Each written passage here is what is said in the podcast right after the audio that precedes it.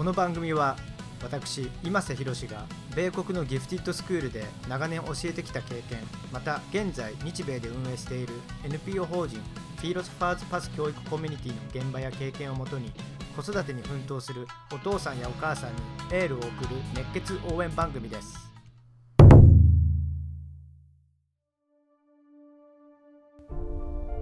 こんばんは今瀬宏です。えっとですね今えっと私たちは日米であのフィロソファーズパスという教育コミュニティをしているんですけれど一人こちらの方であのもうほぼ3年間あのいろんな経験をしながらあの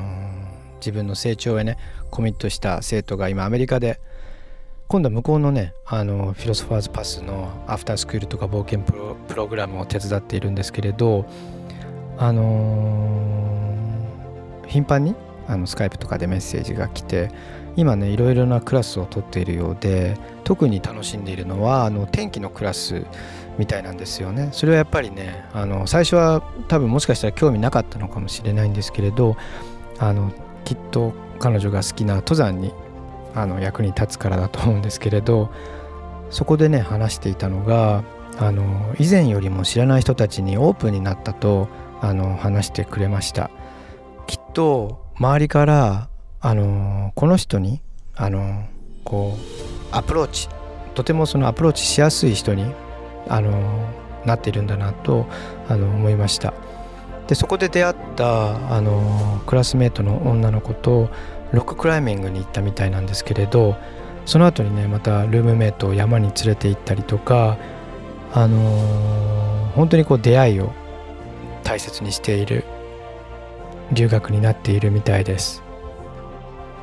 えっとですね私たちのその教育コミュニティのフィロソファーズパスのミッションは自分と周りとあと世界とポジティブに関わるということがあるんですけれどあのそれをね彼女はまた新しい出会いとか新しい価値に触れ合いながらあの実践してるんだなと思いましたでよくねあの彼女に言ってたのはとにかく活動量を増やすで活動量を増やしたら活動領域は広がります。活動領域が広がったら出会うべきして出会う縁と出会うということ。で最後何度もこの出会うという言葉を使ったんですけれどこれはねあの人だけではなくて実はまだ出会ったことがない自分、まあ、その意外な自分とあの出会うこともできます。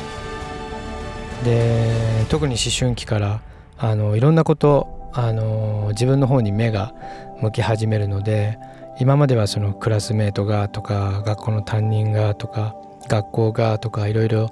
いう時期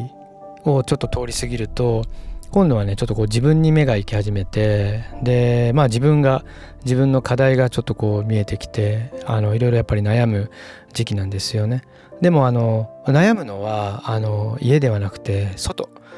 よく子どもたちに外で遊べと言いますけれど思春期は本当にこう外で悩めとあの言ってもらいたいです。